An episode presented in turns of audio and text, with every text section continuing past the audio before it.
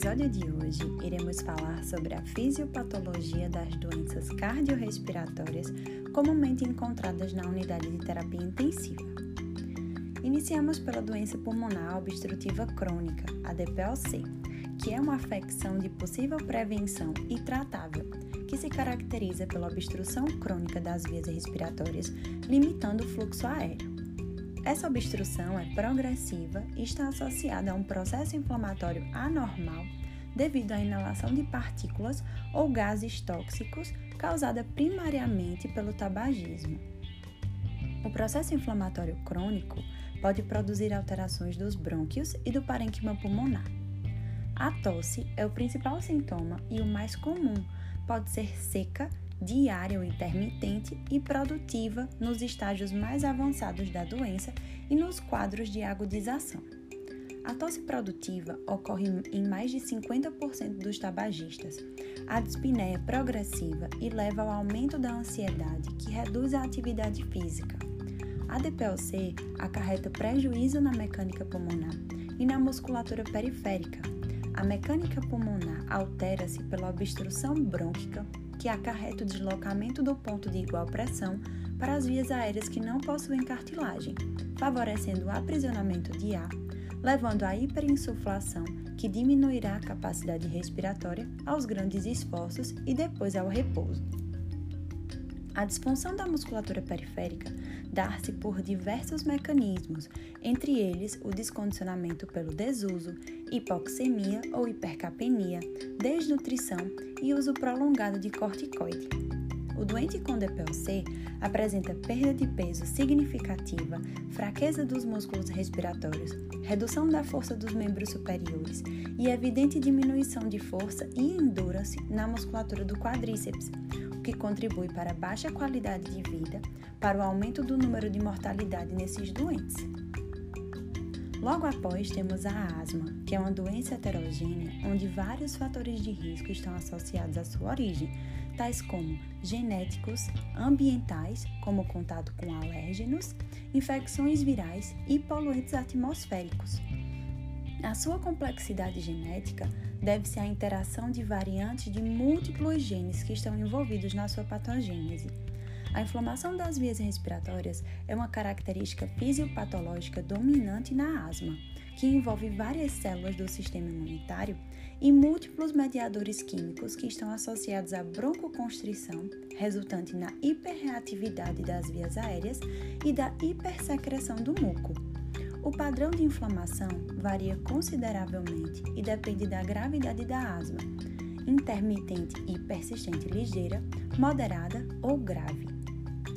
A inflamação persistente das vias respiratórias, associada à perda progressiva da função pulmonar, resulta na renomodelação do tecido pulmonar respiratório e renomodelação das vias respiratórias envolve a ativação de uma série de células estruturais que origina alterações na estrutura da sua parede, tais como a obstrução do fluxo de ar, que resulta numa condição de hipóxia do tecido pulmonar afetado. Também precisamos citar a Síndrome do Desconforto Respiratório Agudo, a SDRA, que também é um quadro de insuficiência respiratória aguda devido à intensa resposta inflamatória pulmonar, que ocorre frente a agentes agressores diversos. A agressão pulmonar pode ser local, como nas pneumonias ou aspiração gástrica, ou pode ocorrer por via sistêmica, como por exemplo nas septicemias. Apesar de o edema pulmonar por alteração na permeabilidade alvéolo capilar ser uma das principais características de suas fases iniciais, na fase proliferativa da síndrome, o acúmulo de diferentes tipos celulares pode levar à deposição da matriz extracelular e à fibrose. A lesão pulmonar aguda foi conceituada como uma síndrome caracterizada por inflamação pulmonar aguda e persistente, com edema pulmonar devido ao aumento da permeabilidade vascular, associada a três componentes: Primeiro, infiltrado radiológico alveolar bilateral. Segundo, relação entre a pressão parcial de oxigênio arterial e a fração inspirada de oxigênio. Terceiro, ausência de evidência clínica de elevação da pressão arterial esquerda se avaliada a pressão de enchimento capilar pulmonar não deve exceder 18 milímetros de mercúrio. A síndrome do desconforto respiratório agudo, por sua vez, apresenta a mesma definição da lesão pulmonar aguda, excesso pela presença de hipoxemia mais grave, identificando-se uma relação entre a PaO2 e a FiDO2 igual ou menor a 200 milímetros de mercúrio, independentemente do valor da PIB.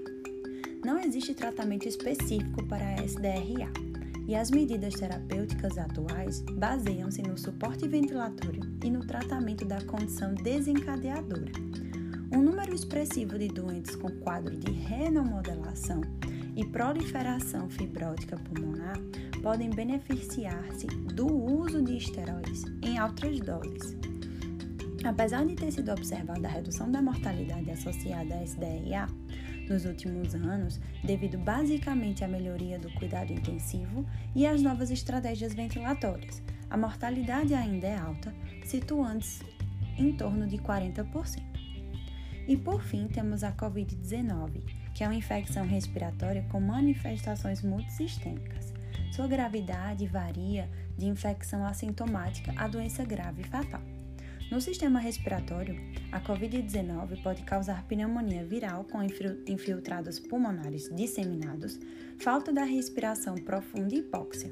A hipóxia pode demorar a ser resolvida, exigindo o uso prolongado de oxigênio suplementar e dessaturação ao esforço.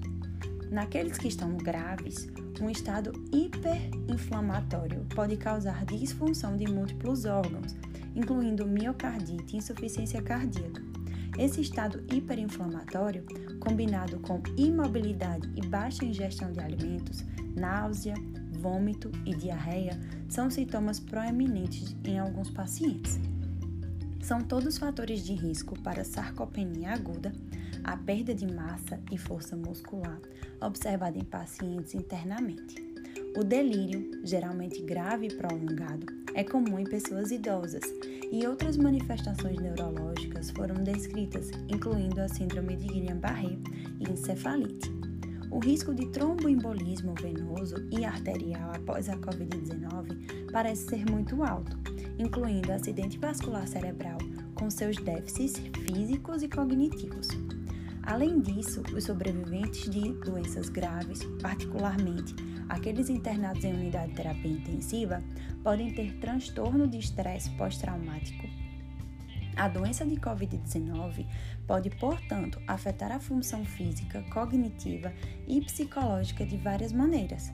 É comum uma combinação de baixa força muscular devido à fragilidade e resistência reduzida à doença cardiorrespiratória complicada por déficits cognitivos e psicológicos. Então é isso, gente. Até semana que vem.